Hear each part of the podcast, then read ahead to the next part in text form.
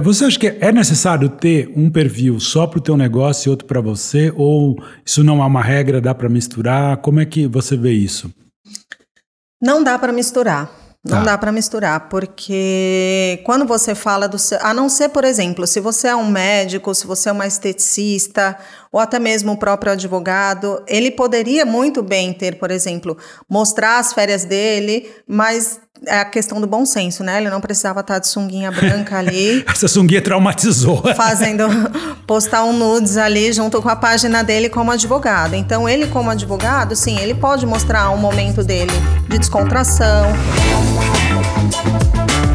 Olá, sejam bem-vindos à terceira temporada do Quem Pode Podcast. Eu sou o Fábio e mais uma vez, numa quinta-feira, estou aqui com uma convidada super especial, com um, assim, um conteúdo muito, muito, muito legal e que provavelmente vai ajudar você em algum momento. Se você vive neste século, neste mundo, neste planeta, você vai querer sim saber sobre o que ela está falando. Então, o tema de hoje é sobre a importância da presença digital com Adriana Prata. Quem pode podcast.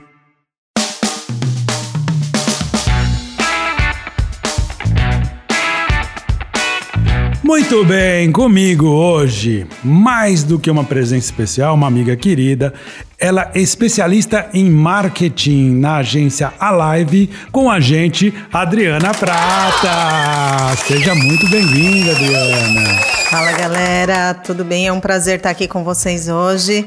E vamos falar sobre esse tema, né? Que, como ele falou, no planeta Terra Todos precisam disso, né? Presença digital hoje é fundamental. Fundamental para você sobreviver, né? Então, quem não tá não tá nesse planeta, né? Então... Até índio hoje tem, né? Porque tem perfis, tem tudo. E ajuda, porque se Sim. você tem algum problema, alguém vai ver e vai falar, opa, vamos ajudar. Mas, Adriana, já começando assim, né? Você que você é especialista, você tem uma agência que trabalha exatamente com isso, mas o que você, como que a gente pode definir o que é uma presença digital? Bom, uma presença digital é você estar tá no meio online, né? Então, uma presença digital, ela não é restrita somente à rede social. Ela também é, diz respeito ao seu site, ao seu blog, a toda geração de conteúdo no meio digital é o que engloba a presença digital em si. E mais do que isso, né? Falando até de rede social, né? Hoje, muito mais do que um site, porque antigamente é, site já já estava, entre aspas, na moda, né? Hoje é. em dia, a gente, quando conhece uma pessoa, a pessoa não pergunta o seu nome, pergunta o seu arroba, né? É, que interessante isso, então, né? Isso antigamente. É muito engraçado. Então passou a ser quase um RG e um CPF você ter uma página e um perfil na rede social. Mas a presença digital em si, ela engloba tudo. Engloba a, o seu marketing de conteúdo dentro do seu blog, dentro do seu site e principalmente a questão da rede social também, né? Que a rede social hoje é, não, passou a não ser mais uma opção, é uma obrigatoriedade, né? Então, se você quer ser visto, se você quer co se conectar com as pessoas, se você quer comunicar o seu produto ou o seu serviço, você tem que estar na rede social, tem que ter o seu site, tem que ter a sua presença digital alinhadinha, integrada com a sua comunicação. Legal, então quer dizer que assim, a presença digital diferente do que muita gente pensa, que é só ter um, um, perfil, por exemplo, Facebook ou um Instagram já é isso. Não, isso também faz parte dessa da, essa presença digital, né? É o que você falou, achei interessante porque o site, Adriana, até um tempo atrás, as pessoas não tinham, algumas empresas ainda hoje não têm site, né? Talvez hoje, nesse exato momento, não faça tanta diferença como alguns anos atrás, poucos anos atrás. Mas eu me lembro de ouvir o seguinte: você pode até não ter um CNPJ, mas você não pode deixar de ter um site. Hoje você pode não ter um site, mas você tem que ter uma presença digital de alguma forma, né? Por que, que todo mundo tem que ter essa presença digital? Porque hoje em dia, qualquer coisa que você vai pesquisar, ou qualquer produto, qualquer serviço, aonde você busca? Na internet. Verdade. Seja no Google, seja numa página no Instagram, seja no YouTube. Então hoje não só a rede social quanto os sites, eles passaram a ser gerador de informação, né? Então, por exemplo, você ter um site é importante por conta do Google, né? Então, na questão do marketing de conteúdo, quando você pesquisa lá, tem a questão da otimização da página. Então, você ter um blog, ter um marketing de conteúdo e ter uma página posicionada, ranqueada no Google é importante por isso. Já você ter a rede social, existem vários meios da pessoa pesquisar a sua, a, a, sua existência, né? Então, digamos Sim. que se você não está na presença digital, você não existe. Exatamente. Totalmente anônimo, né? Então você passa a ser um ser na vida totalmente anônimo. Então, para você sair do anonimato, efetivamente você precisa ter é, uma presença digital, um site, uma rede social. E eu digo até na, na, questão da pessoa física, né? Hoje em dia, quando você conversa com uma pessoa, fala ah, qual o seu Instagram, qual o seu Face, você tem rede social, quando a pessoa fala que não tem, você fala, nossa, mas. Que estranho. Como que hoje em dia uma pessoa não tem rede social? Mas ainda existe isso, né? Sim, advogados. Advogados é engraçado, eu conheço vários que não têm. Não sei porque, inclusive eu já conversei uma vez com uma advogada que tem, uma, tem um, um, Instagram super ativo, ela posta coisas com o marido, com os filhos e tal. E uma vez conversando com ela, ela falou: Eu sofro muito ataque também por conta disso, né? Mas eu falei: É diferente um advogado que não tem, mas muitos não têm, não sei porquê. Não sei se isso é um padrão entre eles ou OEB tem algum direcionamento. Ó, não tenho, mas todo mundo tem que ter alguma coisa, né? Sim. Isso que você falou de ataque é engraçado, porque são os haters, né? Então até os haters te trazem audiência e te trazem engajamento também. Até são importantes para isso. São importantes, né? Até a, a, as pessoas que falam mal de você nas redes e tudo mais é importante porque elas estão gerando audiência, as pessoas estão vendo que elas estão comunicando, elas estão respondendo, por mais que sejam as pessoas que defendem o seu perfil. Então tudo isso acaba fomentando informação dentro da sua rede social. E importante que você falou sobre advogado, hum. porque recentemente a gente estava fazendo um planejamento para um cliente e pesquisando, inclusive, essa coisa do perfil de médico, advogado, que são esses, é, é, esses perfis profissionais um pouco mais sérios e tudo mais, né? Que foge um pouco do âmbito de comunicação, que eles precisam seguir uma série de regras e tudo mais. E aí é engraçado esse negócio de misturar o perfil pessoal com o profissional, porque era uma página, a gente estava pesquisando, uma página de um advogado super requisitado, e lá no, na bio dele, na descrição do Instagram, tava lá é, 99% de causas ganhas, se você precisa de um advogado, entre em contato. E aí tinham várias fotos dele, sim, é. É, em, em processo de trabalho e tudo mais, de gravata, terno. Mas em dado momento, tinha uma série de fotos ali que eu não sei se, se o, o, tal da advogada entrou de férias, que ele tava com uma sunguinha branca ali super sexy. e aí, na reunião, no treinamento que a gente fez é. com o cliente, a gente olhou essa foto e falou: Você contrataria esse advogado para defender a sua causa? A gente não mostrou o perfil inteiro, a gente só mostrou. E o pior é que tinha uma foto embaixo da outra, uma ele tava num carrão de terno, que passa credibilidade, Sim. passa, né? De alguma poder, forma, assim, de uma é. certa forma, né? E a mesma foto que era uma embaixo da outra, a gente não fez montagem, só tirou o print do perfil dele. Uma foto embaixo da outra, a outra ele, ele de sunguinha branca que tava bem, bem discreto, por sinal. Aí a pergunta que a gente fez no treinamento foi: você contrataria esse advogado para defender uma causa sua? E as respostas foi unânime. Não. não. É, interessante. Então, isso. aquela coisa de você misturar, né? E você vê como aqui é, tem uma, essa questão da gente criar essa imagem é errada. Ele pode ser um excelente advogado mas ele está equivocado em como ele está se portando. O posicionamento, o posicionamento dele. Né? É, o posicionamento dele. Nada impede, sim, dele ter uma rede social pessoal, dele mostrar lá os passeios dele, mas eu acho que a gente tem que dividir, né? O profissional uhum. e o pessoal, eles têm que ficar bem distintos, né? Ou caso, se você quer ter um perfil profissional e você, por exemplo, eu tenho a minha página pessoal e tenho a página da agência. Na minha página pessoal, eu posto algumas coisas em da compartilhamento agência. da agência. Porém, aonde, qual que é o meu perfil? O que, que eu mostro na minha rede social? É o meu perfil empreendedora, o meu perfil mãe, o meu perfil empresária. Uhum. É, e a, a, gente tem que ter o, o, tal do bom senso, né? Porque. E, e, é exatamente isso que eu ia já te perguntar, até, porque assim. É o que você falou. Você trabalha com isso, você conhece isso, você é uma especialista. Você coloca o teu dia a dia que é a mãe, é a mulher e é a empreendedora, né, administradora. Como que tem que ser isso? É, você precisa produzir conteúdo e aí como é que divide isso? Como que se faz? Como lida com isso? Porque você lida muito bem, mas é o que você falou, o advogado de repente foi equivocado e pôs a sunguinha lá branca que de crochê. Brincadeira, né? Nem vi a foto, mas É, Mas foi é quase isso. faz? É quase isso. é. Bom, tem uma régua, um- uma receita de quanto de cada coisa a gente coloca? Sim, é, principalmente quando você trata de um perfil profissional, você tem que lidar com a- o planejamento de conteúdo direcionado para o segmento que você trabalha, para o assunto que você quer atingir sua audiência, para as dores da sua audiência. Então, por exemplo, eu no meu perfil profissional, no meu perfil pessoal, o meu perfil pro- pessoal, ele também é uma página profissional, porque antes ele era um blog pessoal, agora eu transformei ele numa página profissional. Por quê? Ali eu mostro exatamente a minha, o meu perfil como pessoa, é, o meu dia a dia, que muitas vezes pode inspirar as pessoas a buscarem e entrarem na página da empresa para saber quem é essa pessoa, o que, que ela, o que, que ela faz, com o que, que ela trabalha.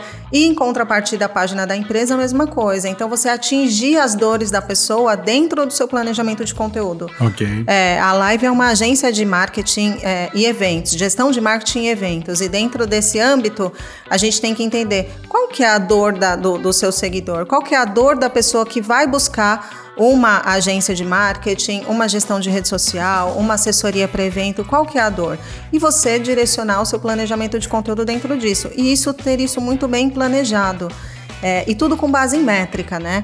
Porque hoje em dia não adianta, ah, eu hoje, o que, que eu vou postar? Você posta qualquer coisa ou não posta?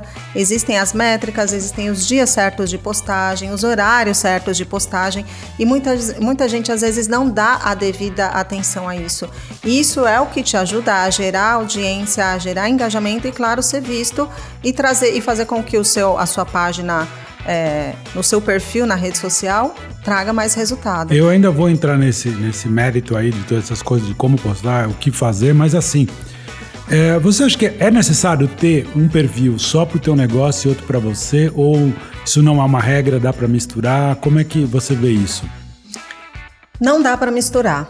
Não Tá. dá para misturar, porque quando você fala do seu. A não ser, por exemplo, se você é um médico, se você é uma esteticista, ou até mesmo o próprio advogado, ele poderia muito bem ter, por exemplo, mostrar as férias dele, mas é a questão do bom senso, né? Ele não precisava estar de sunguinha branca ali. Essa sunguinha traumatizou. fazendo postar um nudes ali junto com a página dele como advogado. Então ele como advogado, sim, ele pode mostrar um momento dele de descontração, porque isso também inspira as pessoas, né? O que a gente Mostra fala, o humano, né, Mostra Adriana? é humanizar a página, né? É o que a gente fala, inclusive esses dias, foi até no final de semana a gente publicou um conteúdo que fala: se faz sentir, faz sentido. Que é exatamente isso. Se você publica algum conteúdo que você traz um sentimento, você faz as pessoas sentirem algo, passa a fazer sentido. Então é isso que você tem que ter esse feeling, né? E tudo isso com base em pesquisa, em métrica, entender quem é o seu público, né? Porque as pessoas elas se identificam com o conteúdo que elas veem, né? E elas se identificam através do quê? Da humanização, da persona. Então, quem é a sua persona? O que ela faz? E, é, por exemplo, eu, a minha persona Adriana, mas a persona da agência são pessoas é, jovens, felizes, engajadas, que gostam de. é, O nome da empresa já fala live, né? A live é estar viva, é viver, né? Então é. Ah, live, né? É, Inclusive. É o A com H de ah, Ah, live, né? live, é, que não basta estar vivo, tem que estar. Ah, estou Exato, né? Não basta Entendeu? estar vivo. A mesma coisa, não basta você Viver estar por viver. presente. Você tem que ter algo mais. Fazer, é, exatamente. Esse A. É esse A a mais, né? Não tem o que a mais, é o H a mais, né? É. Então é exatamente isso. Então é fazer essa diferença e é o que a gente fala, né? Que o nosso trabalho, o trabalho hoje em dia na, na presença digital, ela tem que ser muito baseada no, no neuromarketing e no marketing afetivo. Por quê? As pessoas elas estão cada vez mais buscando sentimentos, experiências, conexões. As pessoas não compram por comprar. Elas compram porque elas sentem alguma coisa, porque elas sentem uma emoção, porque aquilo preenche elas de alguma De uma forma, forma, né? porque as pessoas elas estão cada vez mais buscando essa conexão real, né? Uma conexão humana mesmo. E é onde a gente fala sobre a questão da humanização de marcas, né? Uhum. Então é isso, porque as pessoas elas se relacionam com pessoas, não se relacionam mais com marcas, né? Mas você sabe que eu, eu sigo um publicitário, o Dado Schneider, que hoje ele, ele se auto-intitula, não, né? Ele até faz um trabalho especialista na geração Z. Então ele fala algumas coisas muito interessantes, eu gosto de ouvir sempre as palestras dele, ele é muito engraçado e ele fala uma coisa interessante. Ele fala: "Eu sou o final da geração baby boomer, depois veio a X, depois veio os millennials e agora tá aí nessa Z, né?" É. E aí ele tava falando o seguinte: a, a baby boomer, assim como a X, foram gerações que mais a baby boomer até que assim, por exemplo, num relacionamento, conheci uma menina, paquerava, ficava de olho, aí conversava, de repente começava a ter uma amizade, namorava, depois noivava, casava e vivia o resto da vida com essa pessoa. A X ainda teve um pouco disso. Os millennials, eles já foram da geração de ficar. Então eles não estavam muito para namorar, eles ficavam. Então escolheram um ficante e ok. E a Z nem ficar é a geração da pegação, eles não ficam mais. Eles vão para uma balada, eu vejo pelo meu sobrinho Gabriel, beijo Gabriel, que vai, beija, beija, beija, beija e não, quer, não sabe nada daquela pessoa e não vai ficar com ela E no mais. dia seguinte não fala mais, se duvidar, mal soube o nome, Não, é. E é normal, é, é esse o comportamento. Esse comportamento se estende a- aos negócios, às empresas. Antigamente a pessoa, não, olha, eu só ponho gasolina da ESSO. Vou falar da ESSO porque não tem mais no Brasil, né? Então só ia no posto ESSO, colocava lá. Hoje o cara fala, meu, eu vou nesse posto aqui. Claro, gasolina é uma coisa que pode estragar teu carro, você até busca, mas ele para onde dá. Ele não tem fidelidade. Mesma coisa com marca. Ah, eu comprava a TV da Filco. Hoje o cara compra o que tiver mais barato, quebrou, ele troca.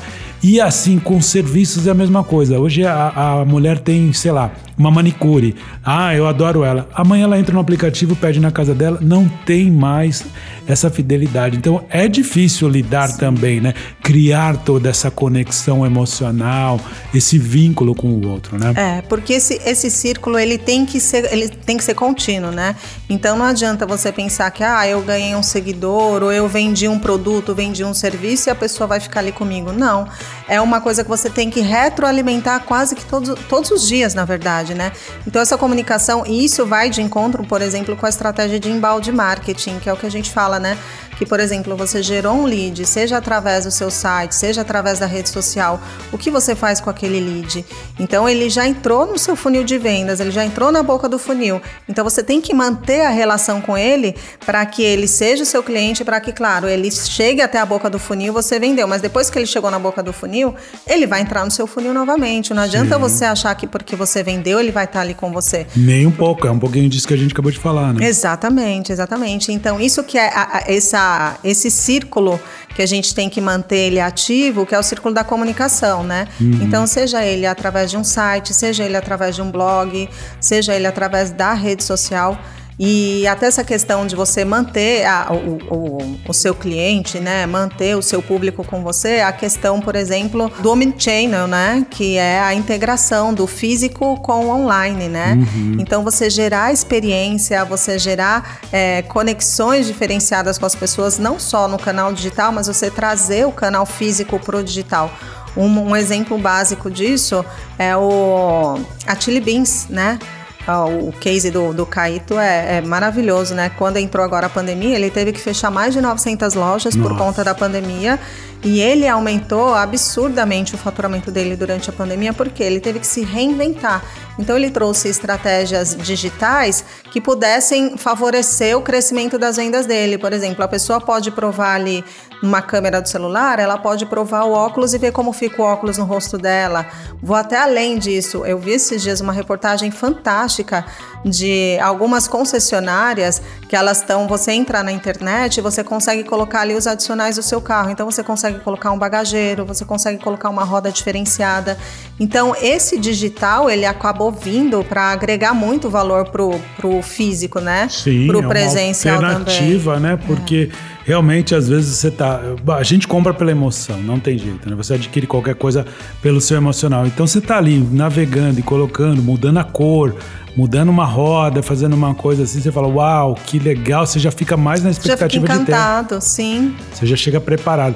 Agora, por outro lado, eu acho isso uma puta sacanagem, porque você vai comprar um carro, a propaganda é um carro lindo e maravilhoso. Quando você vai ver, ah, mas ah, se você quer essa roda, você quer que venha com pneu, é mais tanto que o valor do carro que era num, num, a partir de vai pro dobro, né? Sim. Coisas do Brasil. Mas né? é isso aí, é, é, essa é a estratégia da venda, né? Porque aí você começa a encantar o cliente e aquele encantamento vão mais dois dígitos, mais três. A cada piscada de olho vai alguns dígitos, né? E Ou é na- então- e aí que. Compra um produto premium, porque, por exemplo, quando você vai comprar um carro legal, ele já vem com tudo. Mas É. ele custa por isso, né? Sim, Você não tem opção de certeza. comprar um mais barato. Não, tá aqui, ó. A Mercedes custa tanto. E ela é assim, no máximo que você quer uma mais potente, ela vai custar mais caro. É. Mas em termos de é, acessórios, ela já vem completa. Sim. Mas tudo bem, é outra categoria, né? Agora sim. até fazendo uma observação, desculpa te cortar, essa questão do omnichannel também, por exemplo, lojas de roupa, tem muitas que estão fazendo o quê? Você escolhe a roupa pelo online, você escolhe exatamente o modelo que você quer, o tamanho, a loja manda na sua casa, você prova, vê o que você quer ficar e você devolve o resto. Isso é fantástico, né? Porque você tem a facilidade de não precisar se locomover e aquela coisa que você falou da, da, da questão da nova geração agora, porque tudo é muito imediatista, Sim. né? As pessoas não têm mais tempo de ficar é, até num relacionamento, se relacionando, fica, namora, casa, então tudo é muito imediato. E a mesma forma, assim, as decisões de compra são muito imediatas e as pessoas não têm tempo. Então você ter essa facilidade de receber, poder olhar ali o que você viu no online, você receber na sua casa, você escolher no conforto da sua casa. Então, cada vez mais as marcas elas estão se diferenciando justamente para se conectar de maneira é, cada vez mais Eficiente, é, né? eficiente E você sabe que assim é, é uma consequência do, do mundo moderno. Assim, cada vez vai ser mais difícil. Se você não se reinventa, se você não pensa, se você não faz algo diferente, realmente você está fadado a deixar de existir. Você vai sumir, né? Você falou sobre isso, mas é interessante que eu lembro que há muitos anos atrás, sei lá, uns 15, talvez 20 anos atrás, não digo 20, mas uns 15 com certeza. As marcas pegavam, assim, as clientes que eles sabiam que eram mais especiais, eles tornavam essa pessoa especial, ligando para ela, falou: Fulano, tô mandando aí o motorista levar uma mala com a nossa nova coleção. Você olha, se você quiser, você já fica, depois você paga e manda de volta pra gente. Já era um princípio disso, só que assim, na base desse relacionamento de eu, você é especial para nós. Na verdade, estávamos tentando vender, né? Eles estavam tentando passar um produto. Mas hoje tem a facilidade do digital que a pessoa entra, escolhe o que ele quer provar, vai, chega lá, ele olha e decide se vai ficar ou não, né? Sim. A, a muda o, o comportamento, né? Isso é muito legal. E assim, como planejar tudo isso, Adriana? Como que você acha que possa ser é, haver um é necessário ter um planejamento de tudo isso? Mas, Sim. sim, bem basicamente, como que uma pessoa planeja isso? como ela planeja o conteúdo dela no mundo digital, é Isso. isso? Primeiro, eu acho que você tem que entender o mercado que você está inserido, né? E tudo é com base em pesquisa, né? Então, o mercado que você vai atender, o público, o que que ele precisa, como eu falei no início, quais são as dores do seu público, né? Entender quais são as dores e você direcionar o seu planejamento de conteúdo para isso. E você ter uma recorrência, né? Então, além de planejar, é ter uma recorrência, porque não adianta você fazer aquele burburinho, é, ah, vou, vou, vou ter minha área de marketing estruturada, vou montar meus canais, vou ter presença digital, montou tudo e deixou tudo lá parado e nunca mais mexeu. Então, esse planejamento, ele serve primeiro para você entender quem é o seu público, ter essa persona, né? Então, essa persona é super importante para as pessoas poderem se identificar. é, como, por exemplo, eu tenho o Magazine Luiza que tem a Magalu. A Magalu é a persona do Magazine Luiza, mas existem marcas, por exemplo, a Chili Beans. A Chili Beans é uma marca que ela tem diversas personas, mas a- as personas são os modelos e as pessoas que fazem parte da campanha. Mas se você for ver, elas têm exatamente o mesmo perfil. São pessoas jovens, descoladas. Então, assim, quando a gente diz persona, às vezes pode ser uma única persona, que é o avatar da marca, ou um perfil de persona que, que as pessoas se identifiquem com ela, seja homem, seja mulher, mas que seja um perfil alinhado com o público que você vai falar. Então isso é muito importante, né? Então essa pesquisa não só de quais são as dores, mas entender qual o perfil do seu público para você falar com o perfil correto para que a sua comunicação seja efetiva é primordial. É, e assim, parece simples pra você porque você é uma especialista, mas pra gente que é leigo, é difícil às vezes descobrir quem é esse teu público, quem é esta persona, quem é a sua própria persona, né? Então, assim, é, sozinho isso às vezes fica um pouco mais complicado. E é aí que eu te falo, aí você é bombardeado de fórmulas, de dicas, de cursos, de comportamentos, que é como que você sai desse buraco, como é que eu te vou resolver a tua vida. E eu particularmente acho que isso aí é assim, claro, funciona, funciona porque é baseado no marketing. E o marketing é marketing, né? Porque ele é digital. É, se alguém fala em marketing digital, já está ultrapassado, porque o mundo é digital, né? Se estiver falando de outro marketing que não seja digital, você está mandando cartinha pelo correio, né? E não, não existe mais isso. Mandando fax. É, fax, né? Que você ligando no telefone, olá, fulano, venha conhecer a nossa loja. Não. O que que acontece? Carro de som. É, ainda existe, pior que existe, né? Mas assim, as pessoas começam. Isso me irrita, as pessoas começam a imitar o outro, porque ó, o outro deu certo. Então começa a aparecer dancinha apontando coisa e aparecendo palavrinha. O que, que você acha desse movimento de fórmulas, de comportamentos repetitivos e tudo isso que as pessoas têm feito por conta do, do bombardeamento de, de marketings assim? Sim. É, principalmente essa. É, como eu posso dizer? Esse essa onda de TikTok, né? Que tudo agora é dancinha. E não é porque a dancinha deu certo para o influenciador XPTO que vai dar certo para sua marca. Porque o público que enxergar aquela dancinha, ela vai olhar e falar: aquilo é ridículo, eu não vou me identificar, aquilo não vai gerar conexão com o seu público. Então, o que dá certo para um, não vai dar certo para o outro. E não é pelo achismo. Então, novamente, é pesquisa. Então, quando você tem um direcionamento de conteúdo, quando você tem um direcionamento de estratégia, ela funciona com base em pesquisa. E é pesquisa de você ir atrás no boca a boca. Hoje tem várias empresas de pesquisa que são parceiras que a gente contrata para fazer os projetos para os clientes. Uhum. A gente tem pesquisa online, a gente tem pesquisa presencial. Então, assim, o que não falta são recursos para você entender quem é o seu público e ir atrás do seu público. Ou até mesmo quando você está formatando um produto. Por exemplo, hoje em dia, com a, após pandemia, a, tá, tem vindo aí um bombardeio de infoprodutos, né? É. Vários infoprodutos, cada vez mais. Curso para ensinar como vender curso. Sim, exatamente. E quando a pessoa coloca um infoproduto no mercado, hoje está muito mais fácil você inserir um, um, produto digital no mercado, porque você tem vários recursos para você entender quem é o seu público. Porque hoje o mundo digital ele consegue te ele consegue é, filmar a sua coluna é, cervical, né? Ele te dá informação de tudo, né? Então, uhum. é tudo com base em pesquisa. Então, não é porque uma estratégia para uma marca deu certo que para a sua vai dar. Claro, se você estiver falando com um produto que é um produto concorrente, que é um produto similar, é uma coisa. Agora, você pegar um profissional, um influenciador, e aí vamos lá voltar novamente na questão do, do advogado, ou vamos falar de um médico, um médico que faz dancinha. Então, Qual que é a então, credibilidade que ele vai passar no mercado fazendo dancinha? Isso, eu vejo isso direto. Muitos fazem. Então, porque às vezes até contrata alguma pessoa que se diz estrategista de marketing que não é formado, que não tem. É a pessoa que fica observando o que os outros fazem e fala, faz igual. Faz eu vi já médico fazendo dancinha dentista, e eu sou mega contra isso, que eu falo, não faz parte da tua é, é, personalidade. É diferente você pegar uma pessoa que vai, ela já é conhecida por ser bem humorada, por ser engraçada, e apesar dela ser, sei lá, um advogado médico que seja.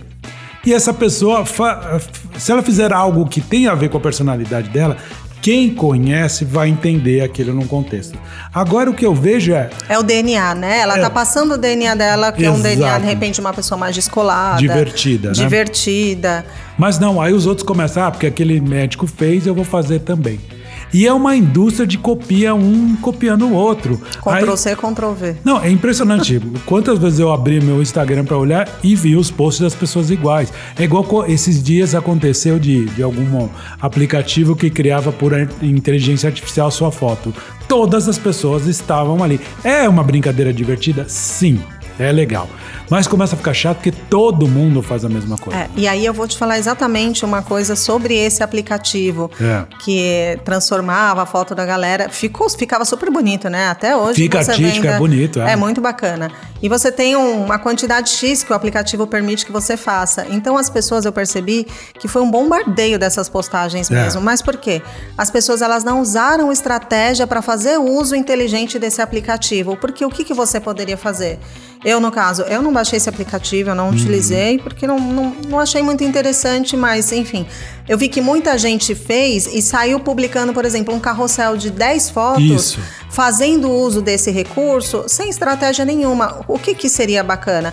Você pega, por exemplo, essas 10, 20, 30 fotos que você criou nesse aplicativo e usa ela com inteligência, coloca ela num planejamento de conteúdo. Sim, uma Coloca- de cada vez. Uma de talvez. cada vez, coloca ela no seu planejamento. Não precisa colocar ela, elas todas seguidas, até porque vai cansar sua- o visual da sua audiência. É porque quem vê é sempre a mesma coisa, né? Sim. Então, fazer uso dela com inteligência, fazer uso dela dentro de um planejamento de conteúdo, sim, gerar essas fotos e guardar ali no seu arquivo e montar isso num conteúdo estratégico e não sair publicando tudo desenfreadamente e ficou até cansativo, né? Porque Demais, foi, acho que chato. uma ou duas semanas que a gente entrava no Instagram e só via aquelas Todo fotos. mundo igual. Mas sem legenda, sem nada, pura e simplesmente as pessoas gastando uma, Uma informação, gastando uma oportunidade onde elas poderiam trazer aquilo com inteligência e direcionar um conteúdo específico para aquilo. Verdade. Por exemplo, se você tem uma foto sua, por exemplo, uma foto minha que fosse algo como uma, uma, uma Mulher Maravilha, alguma coisa assim, uma, uma heroína. Utilizar isso em algum momento, por exemplo, ah, um momento ruim de mercado, ah, seja a heroína da sua marca, é, monte estratégia, você entende? Então, assim, uma foto que às vezes ela não tem nada a ver, ela pode direcionar um conteúdo. É o que a gente até fala para os clientes, que é o simples, né, parece óbvio, mas não é tão óbvio assim. Muito pelo Porque, contrário. por exemplo, se eu posto uma foto com o celular, não é porque eu vou vender celular. Às vezes eu postar uma foto do celular em cima da mesa, eu posso estar falando de um conteúdo, eu posso estar falando de conexão de pessoas. Então, a- Pode falar tanta coisa, né? É é simples, porém pode estar uma mensagem muito mais complexa, né? Sim, e esse é o exemplo dessas fotos com esse aplicativo. Então, fotos diversas, divertidas e toda montada ali, ela pode ser utilizada para vários assuntos, Sim. mas ela tem que ser utilizada com inteligência, com estratégia e não simplesmente postar por postar. É aquilo que a gente falou anteriormente. É. O postar por postar sem estratégia nenhuma, né? Eu acho que assim, poderia pegar esse gancho, né? Pegou, porque fica bonito realmente, a pessoa fica bem, assim, ela pode ser esteticamente desprovida de beleza, mas elas ficaram bonitas. E aí usar, escrever um texto ali falando: olha só que interessante, né? Como a inteligência artificial me vê, é bonito, mas existem outras belezas, e criar um conteúdo. Criar um conteúdo em cima disso, exatamente. Essa é a pegada. E é isso que engaja, é isso que conecta, né? Aham. Porque aí você olha lá, é mais do mesmo. E o mais do mesmo as pessoas estão cansadas Sim. de ver, né? Mais do mesmo, exatamente isso ajuda a destruir para mim um perfil. E aí eu te, te perguntar isso, assim, é possível destruir um perfil digital além de, de quem usa sun- sunga branca? Sim, sim, É. sem dúvida. Principalmente quando você. é, ho- hoje em dia tem muito aquela coisa da. Do senso mesmo, né? Até falando da sunga branca, né? Quando a gente fala assuntos de, de temas delicados, né? Religião, política, é, questões raciais. Então, isso é muito complicado. Então, tem muita gente que aproveita a rede social para fazer uso desse tipo de comentário, é, comentários, postagens de geração de ódio, né? Então, fomentar o ódio na rede social. Eu acho que é, esse tipo de conteúdo é o que mais denigra a imagem de um perfil dentro da rede social. É, eu acho que hoje é muito fácil, né? Às vezes ser mal interpretado pode estragar com a tua imagem, né? Quantas pessoas sofrem por isso porque foi mal interpretada? É, e às vezes não foi nem a intenção. Não é? Foi uma É. falta de planejamento, foi Exato. uma falta de conhecimento, né? Por isso que vale a pena, às vezes, antes de postar ou de fazer qualquer coisa, observar, pensar, criar realmente alguma coisa com conteúdo, pensando para se realmente avaliar, não, não é, postar assim tanto de, de, de, sei lá, porque acha que tem que postar e eu vejo muitas pessoas, até amigos, às vezes colocam um negócio e falam, cara, o que você quis dizer com isso? Ah, nada, eu postei para postar, então não posta. Pô, Postar pensa, postar, né? é. E uma outra coisa também é a tal da empatia, né? É. Então é se colocar no lugar da outra pessoa, né? Sim. Então você pensar se a pessoa que estiver lendo aquilo, ela vai se sentir confortável com aquilo, você Isso. vai ferir Alguém. alguém com aquele seu conteúdo. Então isso é muito importante, porque hoje o poder da internet, né, a presença digital, ela tem um poder muito grande, né? Ao mesmo tempo que a- é, o seu engajamento pode ser pouco, mas é, você pode alcançar milhões de pessoas se aquilo gerar uma audiência, se aquilo gerar é, um boom. E É. de repente você vê um conteúdo em uma hora alcançou o mundo inteiro. Porque aí gera o compartilhamento do compartilhamento, o conteúdo. E aí quando você vê algo que pode ter, sim, um cunho positivo, mas ele pode também ter o cunho negativo e acabar com a sua imagem na, Exatamente. na rede social. E é complicado, né? Porque assim, se você fizer uma coisa com, sei lá, boa, com a melhor das intenções, provavelmente não vai engajar tanto como uma coisa que deu errado, né? Sim. E, a- e hoje é muito perigoso. Eu me lembro que teve uma vez que tinha uma foto de uma, de uma senhora, uma moça segurando uma criança, apontando uma arma para essa criança. E as pessoas queriam matar ela. E aí, depois descobriu-se que, na verdade, era uma pessoa super humilde, em qualquer lugar que pegaram da internet. Ela estava com o dedo apontado, com um canário em Photoshop, apagaram o canário e inseriram uma arma, como se ela estivesse apontando. A coitada estava tirando uma foto com um filho e um, e um canarinho. E aí, tinha gente que o ódio já levantou. Queria matar. matar coitada que não tinha culpa de uma brincadeira. Então, assim, temos que ter responsabilidade Sim. sobre aquilo que a gente posta também, porque pode dar esse tipo de merda, né? Agora, uma pergunta que é essencial, que acho que quem estiver ouvindo a gente quer saber também, Adriana. O número de seguidores, ele define se a sua presença digital é, é importante, é boa?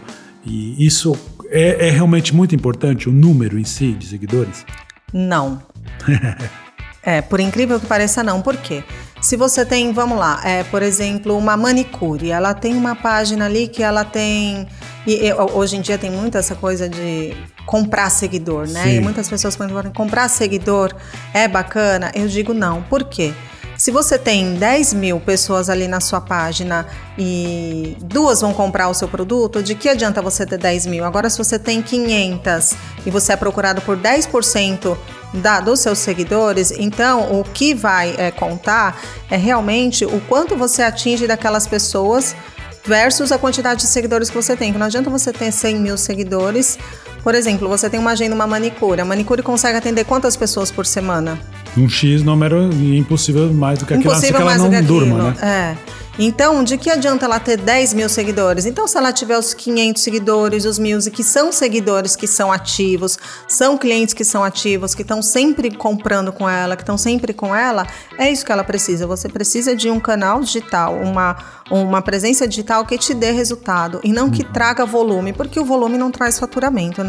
É. Volume de seguidor não traz faturamento. A não ser que você seja uma personalidade famosa e aquele um milhão seja de verdade e aquilo te traz um benefício, porque você realmente tem. Sim, É, Você sim. adquiriu aqueles seguidores.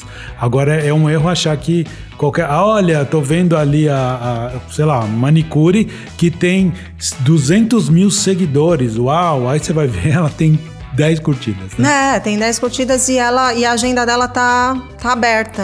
ela Legal não você falar consegue isso. fechar a agenda, entendeu? Então, assim, é você ter clientes em potencial dentro da sua página, dentro do, do, da sua comunidade digital, é você ter pessoas em potencial que elas vão te gerar negócio. Uhum. E, claro, quem vê de fora, olha, fala, olha que bacana, tem tantos seguidores. É.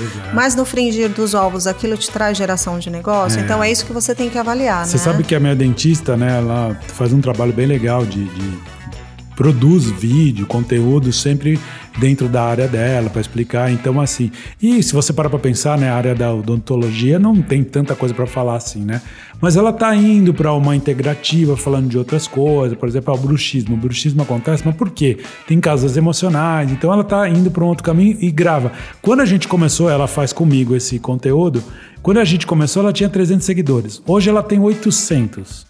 E se você perguntar para ela, ela tá super feliz, porque ela mais do que dobrou, porque ela falou assim: "Eu tenho 800, mas que são meus pacientes, Sim, é exatamente retornam. isso que eu falei. que vão lá Vai e de marcam, que assiste um vídeo e fala: "Nossa, eu vi lá que você falou e lembrei que eu precisava fazer uma consulta". Então ela tá sendo vista e tá sendo lembrada. Então assim, outras dentistas têm 20 mil, mas não são 20 mil pacientes. Ela nem conseguiria ter 20 mil pacientes, né? Sim. Então é legal a gente também que está vendo como, como público avaliar isso. Tá, esse dentista tem um milhão de seguidores. Legal, deixa eu ver. Realmente ele tem um milhão de seguidores. Mas o que, que ele fala? Algo que me acrescenta alguma coisa? Porque esse talvez ele não está mais fazendo tratamentos. Ele está vendendo outra coisa, né? Para outros dentistas, pode ser, de repente. Sim, ele está fortalecendo pessoas, né? Um dos pilares da agência é fortalecer pessoas. Nós temos três pilares, que o primeiro deles é fortalecer pessoas. Por quê? Se você está numa presença digital, se você não gera conteúdo que fortalece pessoas, que traz informação, que é, conecta, que acalenta, que vende, enfim, coisas que realmente agregam de nada adianta, você só está sendo mais um ali. Então, fortalecer pessoas é o nosso primeiro pilar. Que legal. Se divertir é o segundo pilar. Por quê? Ah. Você tem que fazer algo que para você se divertir, porque muitas pessoas falam, principalmente quando a gente fala de presença digital, né? As empresas elas querem estar no mundo digital, mas elas não sabem o que fazer, não sabem o que postar, fica é, correndo atrás do rabo, como a gente diz, né? É, e aí, a, aquele canal digital dela passa a ser um problema e não ser algo para agregar valor, né? Então, a sua rede social tem que ser algo para você se divertir, tem que ser algo para você agregar valor, para você olhar, você ter satisfação e não para ser o seu calcanhar de Aquiles, né? Que você olha e fala, putz, que saco, eu tenho que gerar conteúdo, não sei o que fazer, não sei por onde começar. Então, tem que ser algo para você se divertir. Então, uhum. por isso que é importante a gente ter um parceiro, ter uma agência, ter um especialista Sim. que faz. Por quê? Você olha a sua página, você se diverte com ela, você olha, você fica feliz de ver o que está sendo gerado, porque você tem um especialista fazendo aquilo. Então, Sim. se você fabrica sapato, você não vai se preocupar em gerar conteúdo. Deixa que uma empresa esteja ali do seu lado, que faça as pesquisas com você, que gere esse conteúdo para você. E você que é especialista no seu negócio, se cuida do seu negócio. Nós somos especialistas de marketing, a gente Mas eu faço uma ressalva. Eu faço uma ressalva, porque não é toda agência que é boa para isso. Vou te dar um bom exemplo. A minha esposa trabalhou a vida inteira com sapato. E, e olha, eu não sabia, hein, gente? Ó, ó não ela, sabia da história do sapato. É, eu, eu, lancei o sapato aqui. E tiveram, tiveram várias lojas, tal. Ela que desenhava, né? Fazia dentro da coleção, tal. E uma hora eles perceberam, era uma empresa familiar que precisava realmente ter essa presença digital e falou: bom, contratemos uma agência especialista em marketing. Ótimo. Foi a pior coisa que fez. Gastava lá uns X mil reais por mês. E ela falou: Meu, mas por que vocês postaram essa foto? Ah, precisava postar alguma coisa. Mas essa, essa aqui você tinha que me perguntar, eu já não tenho mais na coleção. Ah, então, aí assim, foi uma experiência horrível. Por quê? Neste caso dessa agência em específico, eles queriam assim, eles juntar 10 clientes que dá, vou chutar qualquer número, 5 mil reais, 10 clientes vai dar 50 mil, contrata lá um estagiário e tá tudo certo, o faturamento tá garantido. Só que eles não eram especialistas naquilo. Posta por postar, só para dizer Errado. que tá gerando. Colocava coisas erradas, falou: olha, você tá postando um negócio aqui, o preço não é esse. Então, assim, gerava problemas, né, em vez de gerar soluções. É. Por isso que é muito, também tem que tomar cuidado com quem você vai trabalhar. Sim. Principalmente hoje que tem Por... muito, muito, muito é, aventureiro, né? Sim. E aí vai de encontro com aquilo que eu falei, o se divertir acaba sendo o, o se matar, né? É, vou me suicidar, não vou me divertir.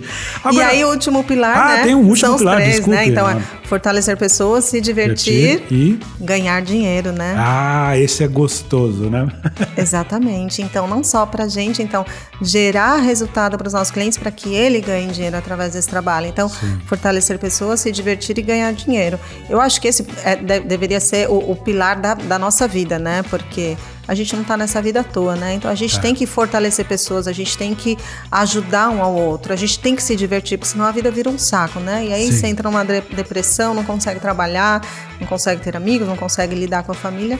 E, claro, ganhar dinheiro que a gente precisa, né? Precisa, a gente vive num mundo onde que você precisa de dinheiro, é. né? Não então tem. é praticamente são três pilares da vida, né? Que é o que a gente traz para a agência e a gente procura trazer isso através dos, dos os nossos projetos com os nossos clientes. Que legal. Agora uma pergunta fundamental.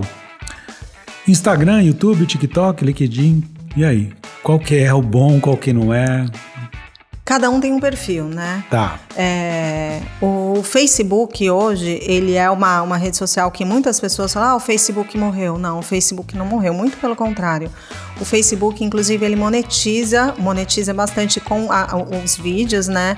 É, a questão do engajamento dos grupos, que hoje está dando muito certo. A gente tem muito cliente que consegue aumentar demais o seu, o, os seus leads, né? O seu número de clientes em potencial e de prospecção através dos grupos, porque hoje a gente tem grupos direcionados para cada um dos serviços. Então, não basta só postar. Então, interagir em grupos, gerar vídeos. Então o Facebook é uma rede social que ela ainda tem expressão. Está viva, está viva e tem bastante expressão. Eu sei porque meus pais gostam, eles têm. A gente fala, o Facebook virou coisa de gente mais velha, talvez. Sim, sim, com certeza. O público do Facebook é um pouco mais velho, mas a gente ainda tem um público mais jovem, que é aquele público que ainda está meio ressabiado de ah, não vou entrar no Instagram, não tem outra rede social e mantém o Facebook porque lá atrás, depois do Orkut, tudo começou com o Facebook, né? Foi o primeiro. Diz que o Orkut ainda vai voltar, hein? Eles já fizeram a página de novo. É, eu, em breve, é. né? É, e o LinkedIn é importante, realmente? LinkedIn é o mercado B2B total, né? É. Então, assim, por exemplo, o Instagram é uma rede social 100% visual. É, o Pinterest também é uma rede social Sim. visual. Agora, falando de LinkedIn, é quando você tem um mercado B2B. Então, uma empresa falando com a empresa. Então, por exemplo, é, a Live. A Live, ela busca parceiros no, no mundo corporativo também, no, a questão dos profissionais, influenciadores, ah. artistas que a gente assessora, mas o mercado B2B, o LinkedIn, ele é 100% voltado para o mercado B2B. Então, quando você vai escolher uma rede social para você investir, você tem que entender qual, em qual canal está o seu público, né? Então, novamente, é não você escolher é, pôs o dedo na boca, pôs para cima, onde está o vento, para onde eu vou? É, não, onde eu vou, né? É, não é assim. Então você tem que entender aonde o seu público tá para você saber em qual rede social você investe.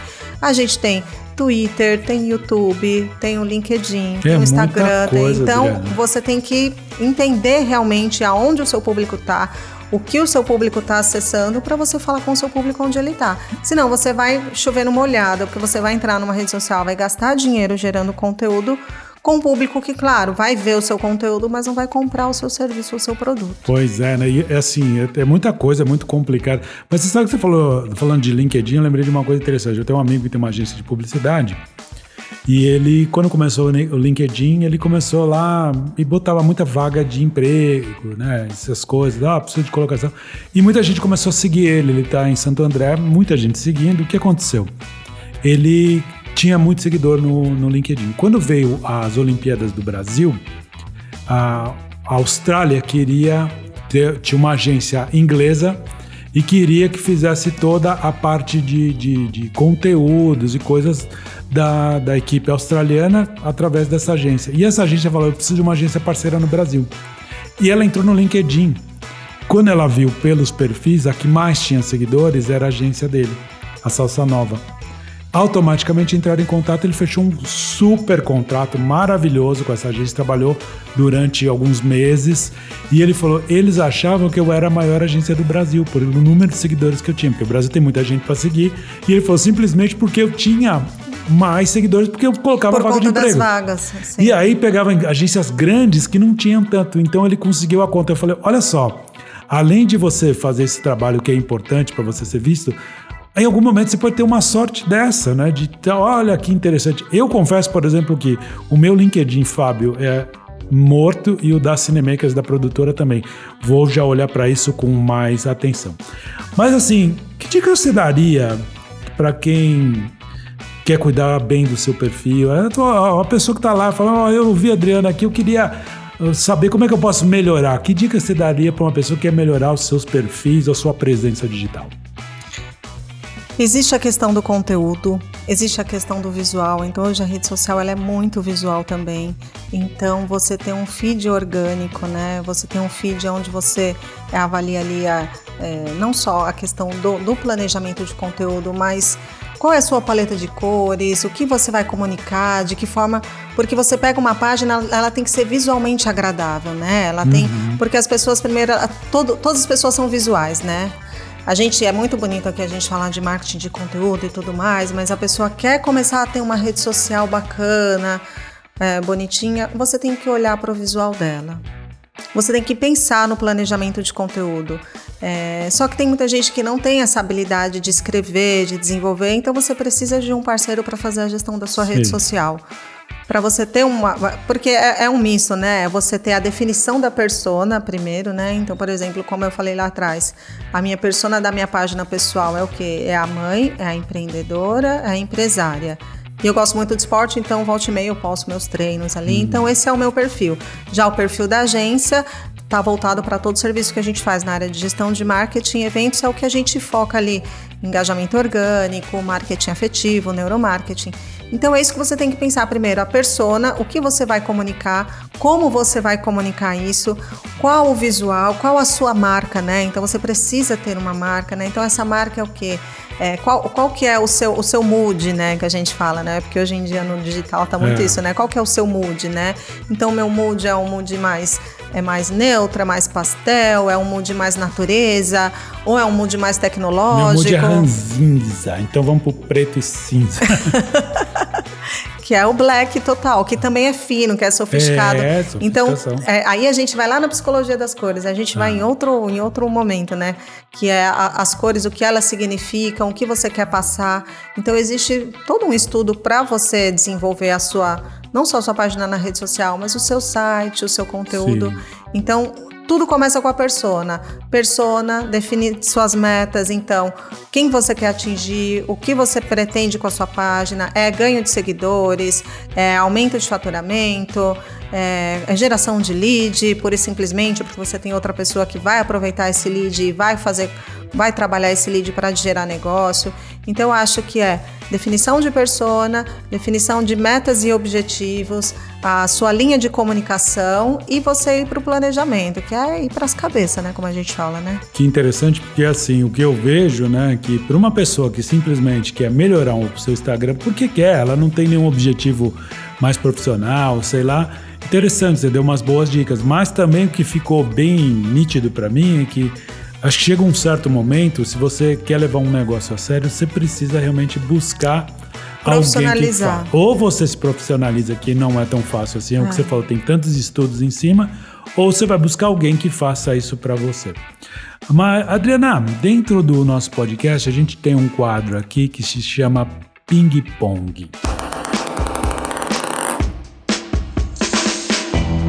Bom, é o seguinte, eu vou falar um tema e você vai me dizer a primeira coisa que vem na sua cabeça, tá? Não é certo errado, nada. Mas não é para uma falar uma frase, é só para falar uma palavra. Não, fala o que você quiser. Você pode definir uma palavra, você pode contar uma história. É livre, não tem uma regra. Então, assim, eu queria saber, a princípio, já primeiro, de primeiro, qual é a sua lembrança mais antiga? Família, Alguma coisa específica, assim? praia, É, tá na praia com a família. sim, sim. É um momento que para mim é muito vivo na minha mente, assim, e é um lugar que eu me sinto bem, é um lugar que quando eu penso em passado, eu penso em família, eu penso em castelinho de areia e aquilo, e é o que eu trago para minha vida, é o que eu trago para minha família, é o que eu trago para meu filho. Que então legal. é estar em família, é estar feliz em família, é o que eu lembro. Um momento feliz. Esse. Esse, de família. É, eu acho que família é a base de tudo, né? Para sua vida pessoal, para o seu trabalho. Sim. Eu acho que é, é o, é o que te dá o norte para a vida, né? Como, como pessoa, como profissional. Então, acho que é onde você cria o seu alicerce, é onde você estrutura aí o- o- a sua base de vida, né?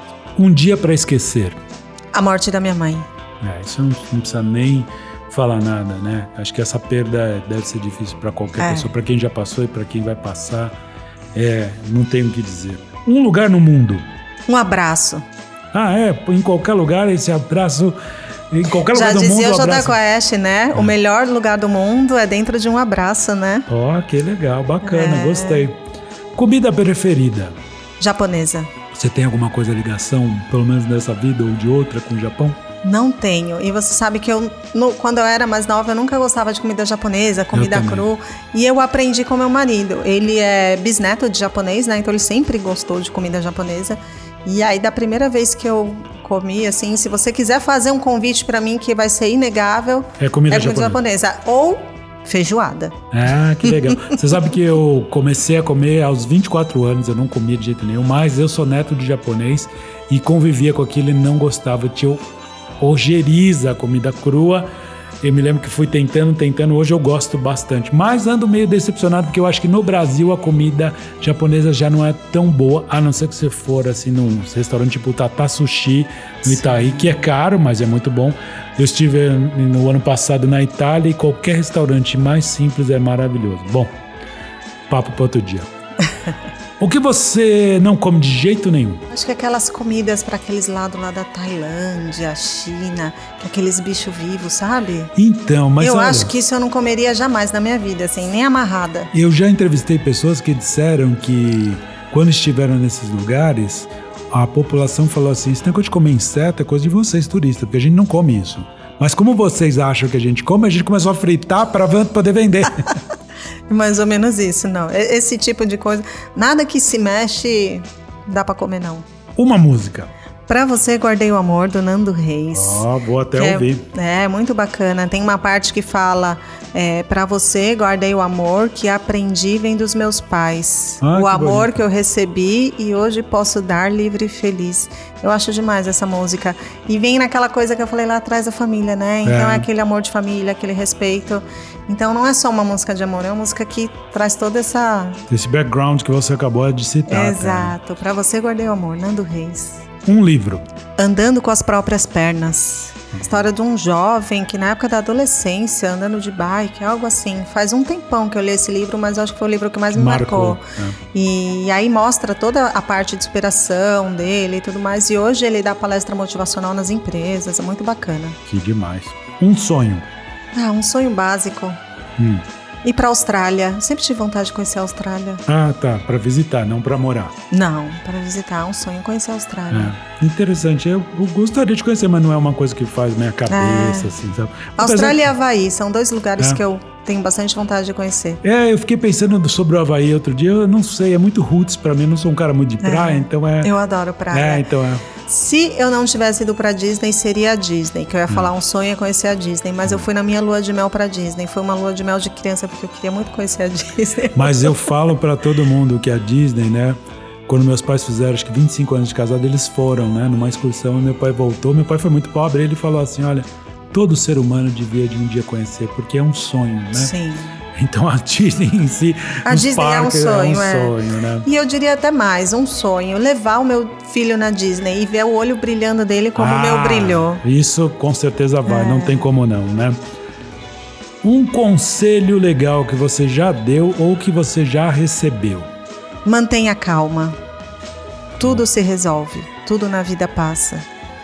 Então você tem que ter aquele momento de respirar fundo, é difícil, mas é um. E ainda mais hoje conselho. em dia, né? Porque a, a gente, as pessoas estão cada vez mais imediatistas, elas falam sem pensar. Então é isso, é respirar fundo, manter a calma e seguir em frente. Eu acho que esse muito bom é um caminho. E por último, o que Deus vai dizer quando você chegar no céu? Uau, que bom que você chegou, agora vai ser mais divertido. Ah, legal, bom saber.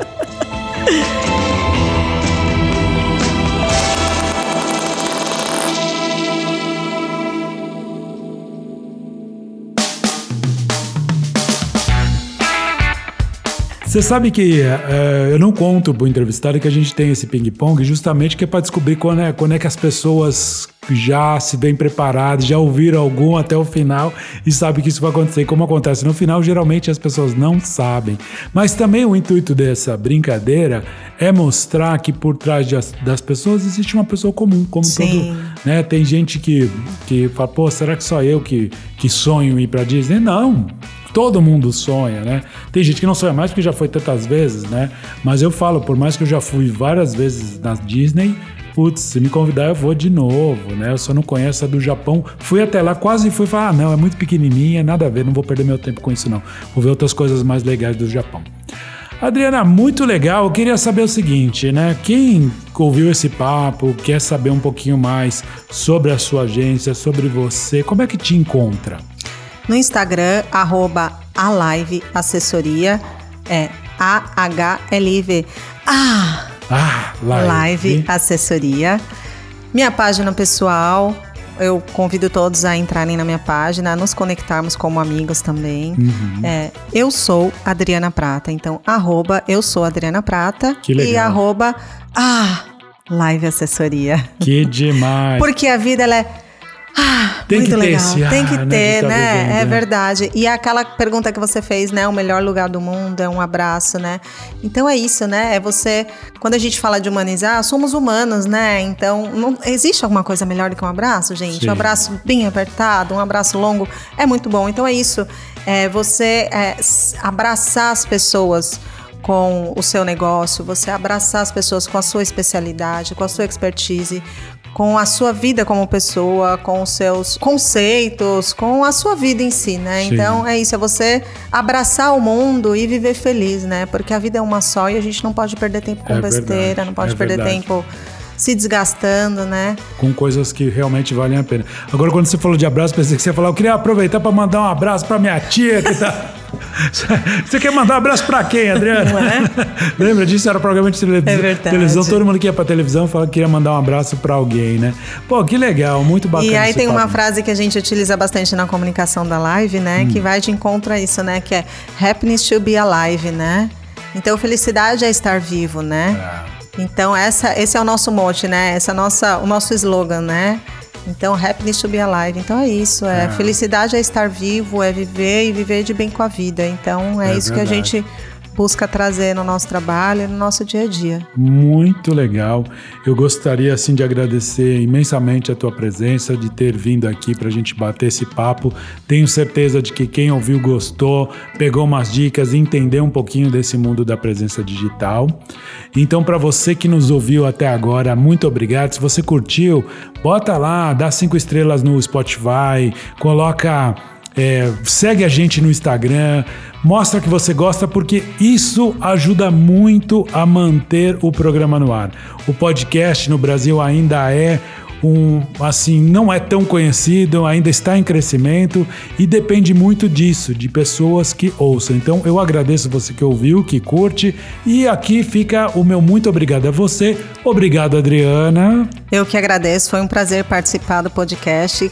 Quem pode podcast, segue lá, galera, arroba quem pode podcast, arroba ah, live assessoria e tamo junto. É isso aí. Então, muito obrigado a você que esteve até aqui e a gente se ouve no próximo programa. Tchau! Beijos.